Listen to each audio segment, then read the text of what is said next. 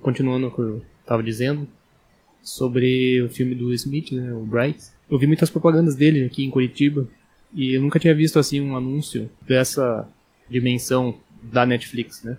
Assim, considerando que é uma plataforma americana e tal, norte-americana, apesar de ser popular, é, não tinha visto assim uma propaganda massiva em outdoor e, e nos pontos de ônibus, né? E aí, eu por, por uma coincidência estranha, eu encontrei um VHS na casa da Carol. Esse VHS era de um filme cara, de alguma locadora, porque ele tinha todas aquelas etiquetas de locadora, assim, com uma bolinha sei, sei. que tem a cor, né, e tal, uhum. que é um filme chamado Alienation, e o, em português é Missão Alien, que é um filme que tem o mesmo exato roteiro do, do filme do Will Smith, cara, que é, o cara ele é um policial, e aí tem uma raça de aliens que, que vive na Terra já há algum tempo, e esse cara, ele, ele é o primeiro alien que entra na polícia. Só que esses aliens, eles são tipo, marginalizados e tal, né? e eles sempre estão envolvidos em algum crime, então toda toda a delegacia assim fica né, com aquele olhar suspeito e tal, e aí enfim, eles investigam um assassinato de um outro policial lá por um, por um alien também. Eu achei curioso que eu assisti esse filme meio que na mesma época. Eu não assisti o filme do Will Smith, né? Só via o trailer no Netflix e muita propaganda. E, e depois dessa, né, que eu comecei a observar mais essas propagandas, eu vi que também teve muita propaganda pro Bird Box, e esse eu vi, que, que é uma porcaria, né? Não sei o que você achou desse filme, eu achei bem ruim. Então, é, sobre Bright, eu não assisti também, acho que é Bright o nome desse filme do Smith, mas eu acho que ele não é de Alien não, é como se fosse uma espécie de trolls e, e duendes e coisas do tipo do mundo real que eles tentaram fazer. Ah. Até tem um cara que, que eu conheço que ele gosta bastante desses Dungeons Dragons e essas coisas assim. É, tem acho que um, meio que um RPG. É, é tipo um orc, né? Isso. E ele falou, ah, isso é um mundo adaptado, não sei o que. Eu, eu não assisti.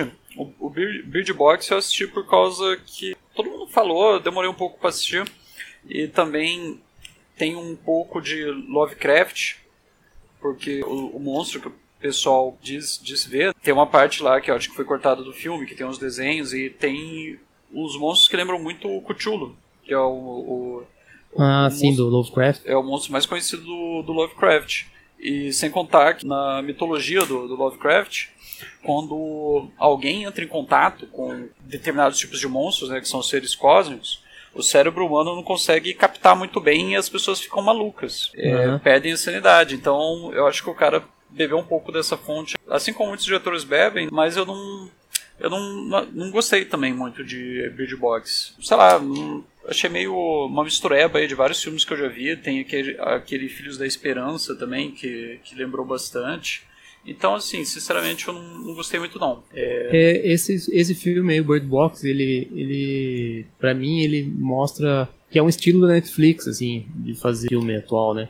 Eles pegam uns atores bem famosos e tal, fazem uma produção que é barata e é visivelmente barata. Por exemplo, Bird Box, cara, ele é filmado numa casa, né? Tem uma outra cena ali fora, numa cidadezinha, e um monte de cena no mato. Então, se você for pensar em questão de cenário, assim, o orçamento foi bem baixo, apesar de ter a Sandra Bullock. E aí tem um outro filme, que é o Annihilation, tem a Natalie Portman, e também é meio que no mesmo esquema, cai um artefato alien, e aí ele começa a alterar a realidade, as pessoas entram lá nessa bolha que ele forma e não voltam mais, e aí ela, ela vai, vai para lá e tenta encontrar o namorado dela, o noivo dela, sei lá. E assim, é um filme que começa e acaba, ele não é um filme muito denso, assim, não tem é, parece que isso é uma dinâmica da Netflix, isso, assim, um filme com um roteiro começo, meio e fim, um, um ou dois atores famosos e, e muito dessa coisa do cenário artificial. É, eu assisti né, que é barateia também por... Eu assisti essa aniquilação esse eu gostei mais, eu achei bacana. Teve bastante gente que odiou por causa do final, mas eu, eu gostei do, do final, esse final mais aberto e tal. A Netflix, tá, na verdade, ela tira para todos os lados. Ela fez, essa, uhum. fez Roma, ganhou o Oscar esse final de semana aí. Tem também um filme que eles lançaram, os irmãos é, Coen, né? Aquele A Balada de Buster Scruggs, Scruggs que são várias... não vi, né? Várias curtas dentro de um filme com uma temática de Velho Oeste são pesados, né? E, e eu adorei esse filme, principalmente porque tem o Tom Waits e a história do Tom Waits, que ele faz o minerador, foi a minha favorita. E eles estão estão querendo entrar nessa, nessa é, conquista aí de, de filmes dignos de Oscar, né? Foi com Roma. Falaram que essa balada de Buster Scruggs também era para concorrer a alguns prêmios, porque saiu no cinema antes de sair pra, no Netflix, foi exibido no cinema. E agora vai Uhum. sair um, um filme do Scorsese, Hum. aquele, acho que The Irishman, com o Esse. Bright aí, agora que eu tô lendo aqui, Ah. eu vi que o cara é um orc, né? E tem elfos e toda uma Isso, é um coisa meio. RPG. Só que no, no trailer não, fica claro isso. Fica. Só parece que ele é um cara mutante, assim, que tá ali. E, e eles, a, a princípio, parece que eles não se dão muito, assim, né? Porque o Will Smith é humano e tal. E aí ele fala aqui que é o primeiro policial orc que se associou com Daryl, né? Que é o personagem do Will Smith. Uhum. E é, lembra bastante a história do, daquele outro que a gente tinha falado, né? Mas só, só a título de correção. Eu não vi o filme, mas também, sei lá, né? O filme do, do Smith, é, como eu já ouvi muita gente dizendo assim, é, tem esse rolê da cientologia, né, cara? Que é muito forte, assim, alguns atores. E o Will Smith é um deles, né? Ele sempre tá fazendo uns filmes, assim, de contato alien, umas Yeah, coisas fantásticas. Verdade. E essa galera que é desse culto aí da cientologia, eles sempre estão envolvidos assim, né? Nem o Tom Cruise lá. Depois de um, parece que depois que eles entram a fundo nessa nessa seita e viram viram um padrão de filmes dentro do roteiro que os caras fazem, sempre tendo essas temáticas aí. E é bem bem louco esse negócio da cientologia aí. Eu nunca pesquisei muito, mas mas já já vi muita gente falando do- que é um puta charlatanismo, que a galera fica pegando o segredo das celebridades e daí chantageando eles depois. Eu não- nunca pesquisei também, tem até um filme sobre isso, acho que chama O, Mestre, se eu não estou enganado, mas eu não me interessei em assistir não. Sinceramente, eu... A realidade é que eu assisto de vez em quando pego pra ver um filme ou outro, mas a realidade é que eu assisto muito mais séries hoje em dia. Eu pego e baixo, ou entro no Netflix. Netflix, eu acho que em questão de séries é, tá um pouquinho mais evoluído que filme, porque eles, eles focaram muito nisso é, no início. Tanto que aquela do Kevin Spacey, que nós estávamos falando aqui, ela foi uma série que foi padrão série da HBO, o House of Uhum. Cards. Então, e realmente, eu assisti as, du- as duas primeiras temporadas quando saiu, e depois eu não animei de assistir o resto, porque eu vi que quando eu vi já tava na quarta, na quinta temporada, sei lá. Falei, cara, estão dando muita história pro negócio que deveria ter duas temporadas só. Então já fugiu aí um pouquinho do, do padrão de série da HBO, né? Que a HBO, quando, quando vê que, que uma série tem que acabar, eles finalizam, eles não ficam estendendo muito. Mas aí parece que teve É, a última temporada sem ele e finalizaram isso aí. A última série que eu vi no Netflix é uma bem recente aí. Aquela Night Flyers, não sei se você chegou a ver. Night Que é. Ela, na verdade, acho que é uma série irlandesa, cara, se não me engano. E ela foi cancelada agora. É uma série de ficção científica. Ah, norte-americana. Mas acho que ela foi filmada na Irlanda, é isso que eu devo ter, Hum, ter pirado aqui. Mas ela. Ela foi cancelada porque é ruim. É ruim. Sim, tem uma- uns atores bem. bem fracos, assim. É, a história é bacana, tipo. A história do. Eles estão indo.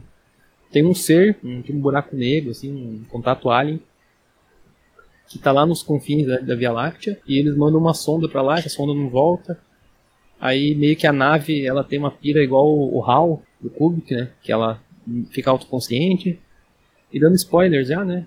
Um alerta de spoilers aí pra quem quiser pular.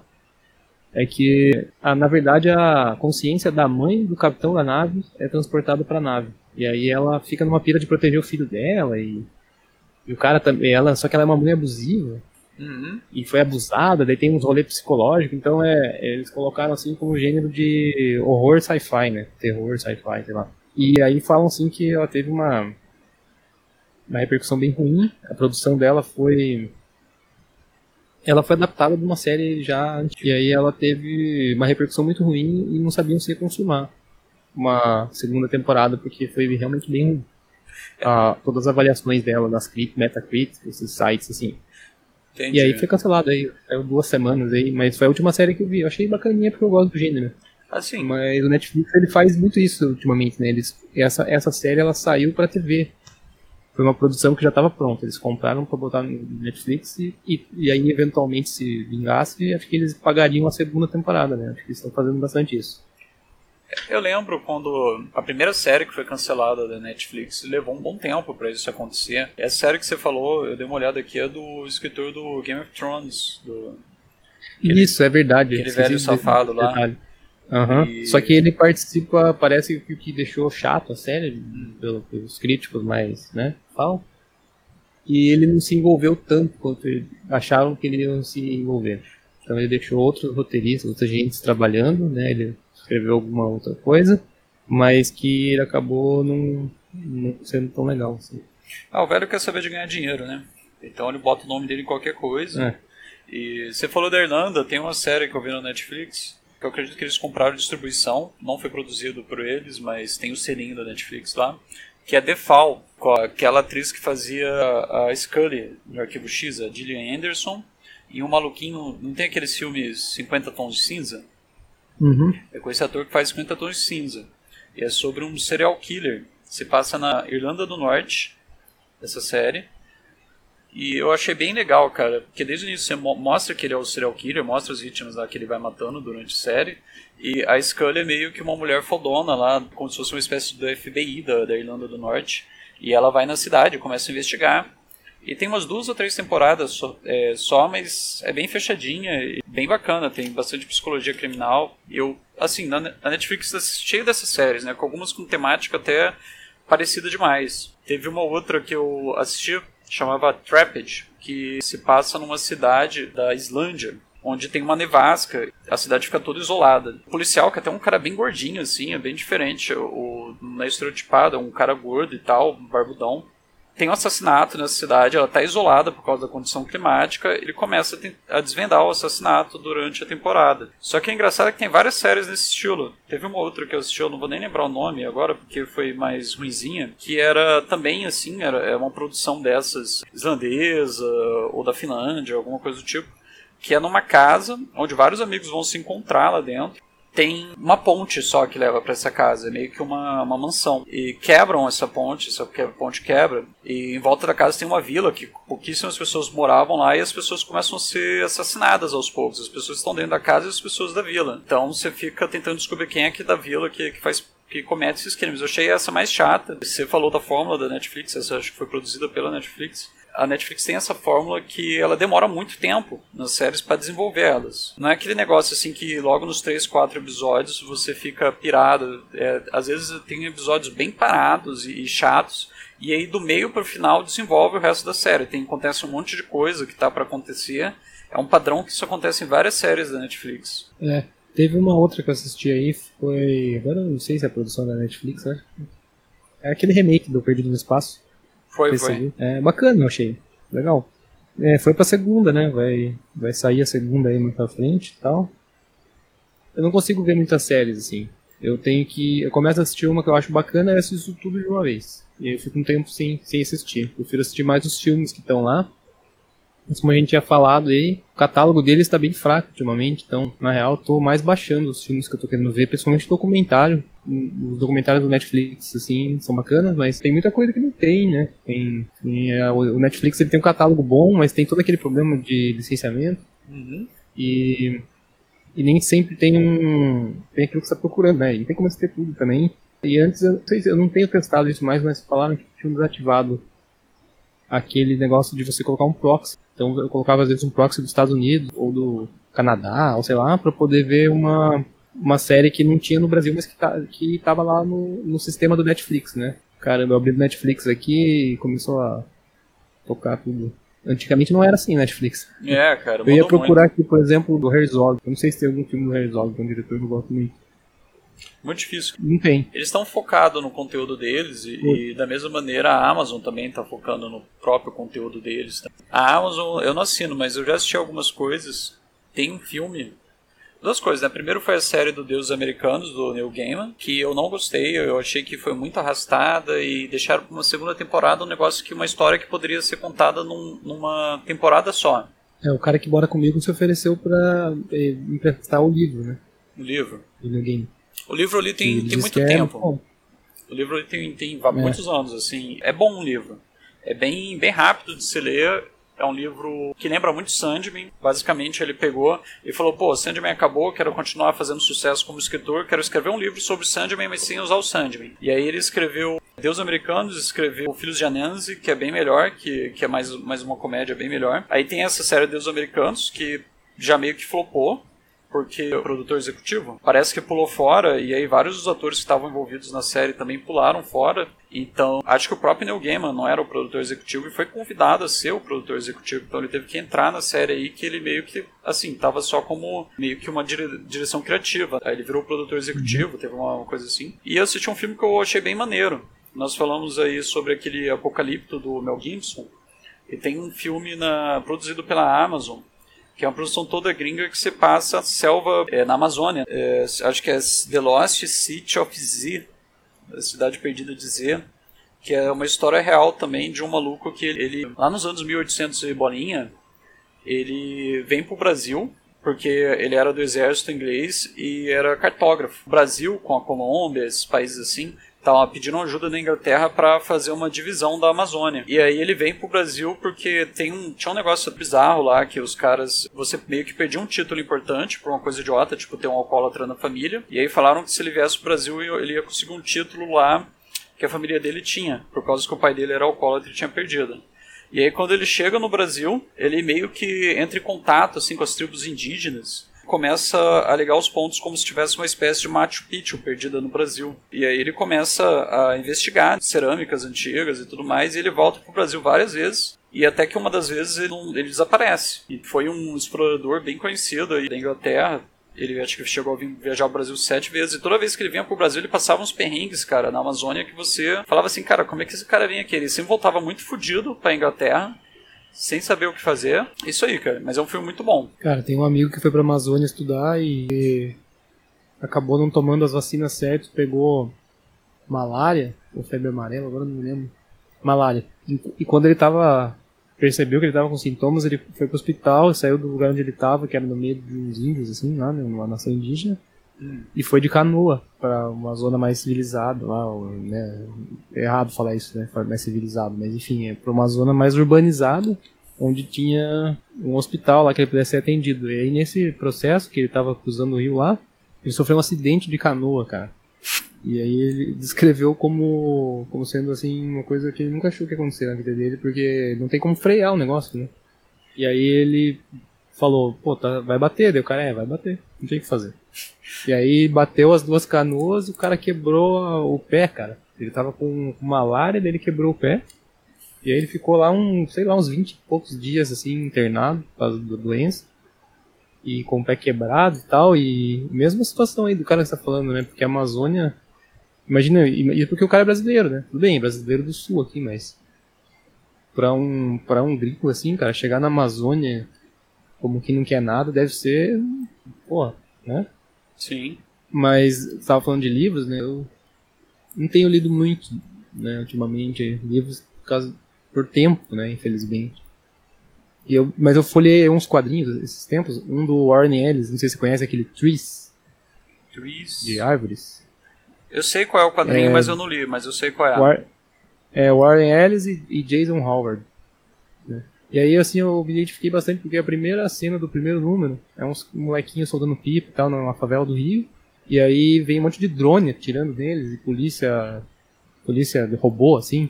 Daí eu pensei, cara, é, é, meio que a distopia que a gente tá quase vivendo aqui, né? Esse Bozo aí no poder. É, vai ter drone Mas... pra matar traficante já já. Eles foram lá em Israel é, comprar. É, já tem sniper. Já tem sniper, né? Sniper, é. Matando a galera. O sniper vai tirar lá do e helicóptero. aí, assim, mas... É, mas na real que é tipo uns aliens que vêm, umas torres que parecem árvores gigantes e ela. Uhum. E ela só aparece e não, não dá pra saber direito o que, que, acontece, eu não terminei de ler, comecei a ler esse. E, e do, de livro, assim, eu tava lendo o 1Q84, conhece esse livro? Que é de um Não, 1Q84 é, de um é do, japonês. É do japonês, Esse aí mesmo? Sim, sim. Isso, é. Eu nunca li, mas eu, eu sei com... quem. É Muramaki, com... né? Murakami. Murakami, isso. Comprei ele num bazar, ele bem baratinho, dois volumes. E ele é meio recente, é de 2010, acho. Uhum. Né? 2009, não sei. Pô, lembro bem bacana, mas é uma distopia, assim. Eu acho que eu já, eu já tinha uma queda por esse gênero, né? É. E aí. Mas sei lá, ultimamente eu não.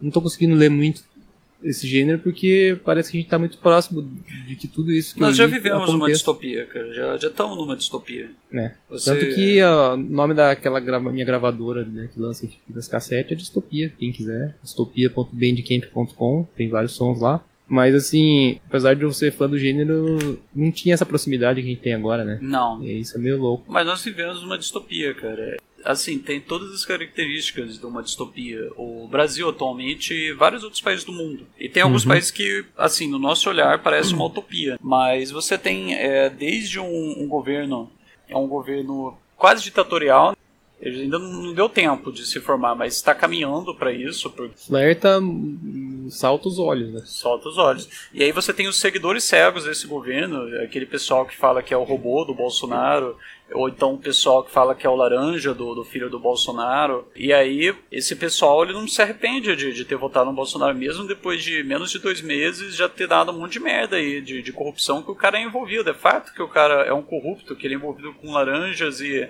com a milícia do Rio de Janeiro, que é muito pior do que qualquer outro tipo de coisa, que os caras são literalmente assassinos. Entra essa questão Entra a questão de também. É, saiu até uma notícia ontem de ontem para hoje que o Mac mandou uma. Nossa, pediu, é um absurdo. Pediu para filmar as crianças nas escolas, né? Cantando o hino nacional e usando aquele slogan escroto do Bolsonaro, acho que Brasil acima de tudo e Deus acima de todos, um negócio assim.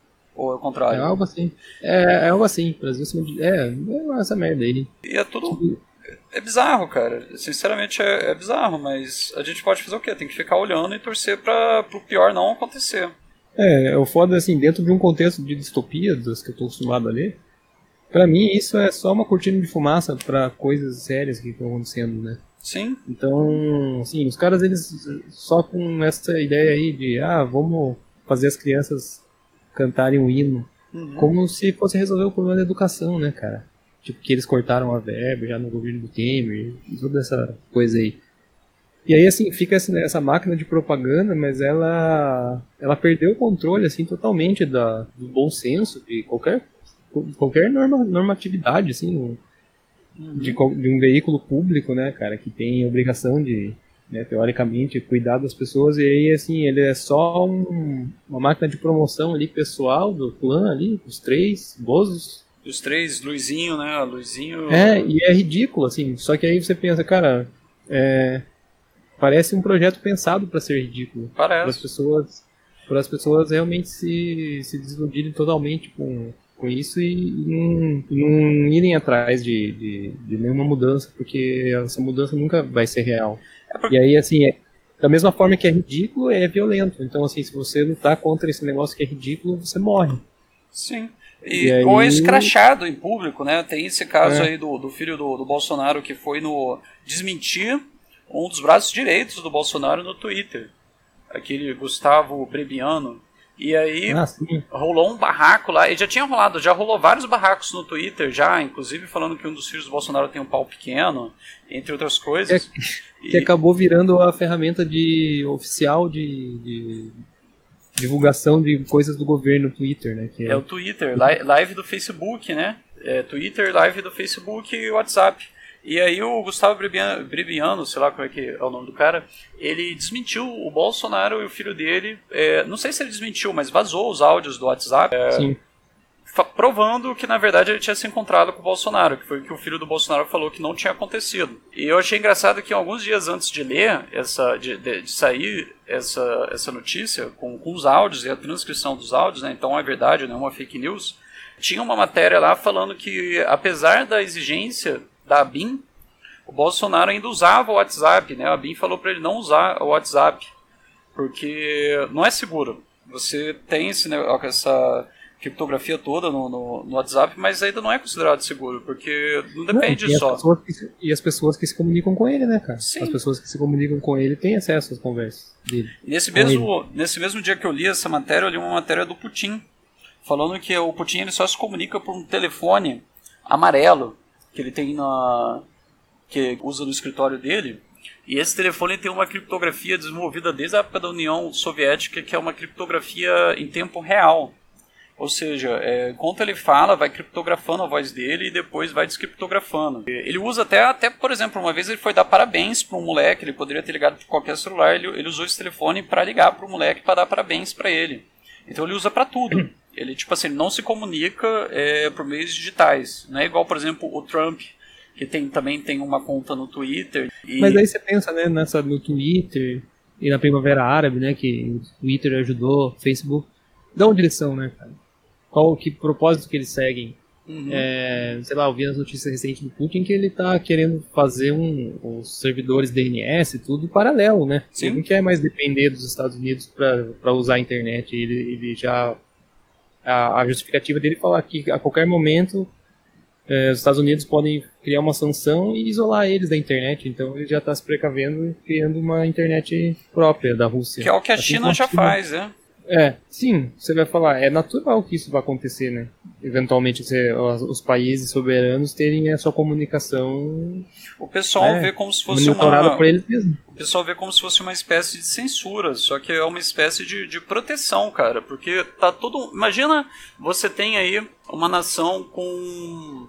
Eu não vou dizer nem a China, mas, por exemplo, igual o Brasil com 200 milhões de habitantes fazendo transações, é, passando números de conta, passando senha por WhatsApp, passando senha por mensagem do Facebook, fazendo tipo assim, os caras eles, eles perdem, perderam a noção. Hoje em dia, na empresa que eu trabalho, nós atendemos por Skype, mas todo mundo existe que nós tentamos atender assim pelo WhatsApp também, porque todo mundo usa o Zap. Então, é, tipo assim, passa senha, os caras passam senha é, de acesso ao roteador deles é, por Skype, por e-mail, não, não, é uma maneira segura de se passar a senha. E direto esses caras são atacados, né? É, a gente recebe aqui vários, vários chamados de gente que está recebendo vários tipos de ataque, que foram invadidos, é muito comum. Então. É, e aí você pensar, né, que nem outro dia que eu, que eu tava aqui, vim pra minha casa, né? Eu divido casa. E aí tava sem chave, mandei uma mensagem pro WhatsApp pro cara abrir pra mim. Aí você pensa, cara, eu mandei uma mensagem, essa mensagem usou um servidor do Facebook e tal, que nem sei onde fica, em muitos lugares, pra o cara abrir pra mim a porta, sabe? Então, tipo, sabe, se eu tocasse a campainha, ele ia estar tá aqui, ele ia ouvir igual. Sim. Então, fiquei me, me perguntando, né? Você coloca tudo na. direciona tudo nesse, nessa ferramenta. E é, não é à toa que agora, né, na Inglaterra, os caras estão querendo regulamentar isso aí, né? Porque eles perceberam como as ferramentas mexeram com a democracia de países relevantes aí. Não, eu... e, e aí, cara, eles perceberam que o Facebook não é neutro. Sim, sempre o que aconteceu no Brasil claro. na, nas eleições também é, serviu de exemplo para o mundo todo. Os apps, seus fake news e tudo mais. E nos Estados Unidos, né? O Trump e tal. Isso, o Trump. Tanto que o, o YouTube, esse, esse, essa semana aí, fez um favor. É, tem um tal de um roqueiro aí é, no YouTube, um cuzão, se chama Nando Moura, e ele, ele ganha vida basicamente espalhando fake news, inclusive o Bolsonaro indicou ele é, no Twitter como uma fonte de informação, só que o cara é mentiroso pra caralho. O YouTube desmonetizou os vídeos dele baseado numa nova diretriz da empresa que é a é, contra a propagação de fake news. É o que ele faz, ele propaga fake news, né? Então desmonetizou os vídeos dele, que tem milhões de acesso, a maioria de crianças, adolescentes de 14, 13 anos. E ele ficou muito puto, chorando lá, fazendo vídeo chorando, pedindo pro YouTube monetizar os vídeos dele e tudo mais. Tá todo mundo comemorando, porque esse cara ele atacou todo mundo na, no YouTube, qualquer celebridade que é um pouco diferente, que não tem os valores cristãos que, que ele pregar não, e tudo e mais. e ele enfrentou vários youtubers, né, cara? E, isso. Tipo, o, o, mas o YouTube ele tem uma diretriz que ele reúne, né, os youtubers mais influentes dos países e tal. E às vezes até entre países, fazem crossovers entre youtubers, né? Uhum. E assim, esse cara mexeu com todos os youtubers influencers do Brasil. Isso. E todos os youtubers se voltaram contra ele e falou: não, esse cara é um mané, esse cara é um otário. O PC Siqueira, eu acho que aquele Felipe Neto também. Isso, o PC Siqueira eu acompanhei, foi o... o primeiro a, a, bater nele. E todo mundo tá é batendo é agora. Daí eles falaram: não, a gente vai começar a bater nele e ele vai se arrepender de ter feito isso. Uhum. E eu acho que a, como eles são influencers mais antigos que esse cara, e, né, eles estão ali honestamente no Facebook, né? Eu acho, no, aliás, no YouTube, eu acho que isso pesou também, né? Tipo, pô, não, é só, não são só os usuários aqui denunciando o vídeo, é, são os próprios youtubers falando que isso aí é uma puta palhaçada e tal. Uhum. E, mas é bom, né, cara? Porra, né? mais do que na hora, na real, né? Sim. Antes tarde do que nunca, porque, assim, vai dizer, no mundo de hoje, com toda essa tecnologia e tal, falar que não era possível ter, ter controlado o fluxo das fake news na época das eleições aqui, isso aí é uma grande uma mentira, cara. Porque era possível sim ter regulamentado antes e tal. A pira que os caras meio que deixaram rolar. Por, porque eu acho que o Bozo acabou sendo o, candidato único viável para colocar, tocar aí essas propostas do mercado financeiro. Então falaram, ah, mano, vai ter que ser esse cara aí. E aí deixaram rolar tudo que era abobrinha aí, né? Entendi. E foi uma merda, sei lá, eu. É, sinto que todo mundo perdeu nessa merda aí e, porra, ver gente próxima, né, compartilhando fake news. Hoje eu recebi uma, não sei se você recebeu essa. Ah, A fake news que eu recebi hoje foi, deixa eu achar ela aqui. É, é uma convocação para todos os homens brasileiros de 18 a 60 anos, vai vendo. uhum. É, no, dia- a- que no dia 1 de março é, tem que se apresentar numa junta militar é, e, e- porque é por, por causa do conflito na Venezuela.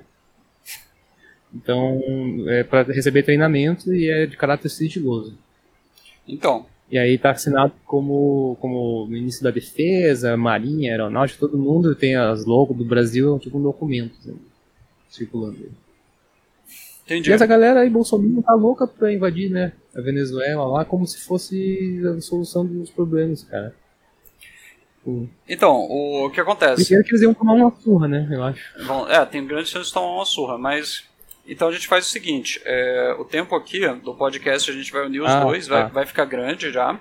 E aí o próximo a gente fala Uhum. sobre mais esse negócio aí de redes sociais e Venezuela, porque é um assunto que eu estudo já tem um tempo.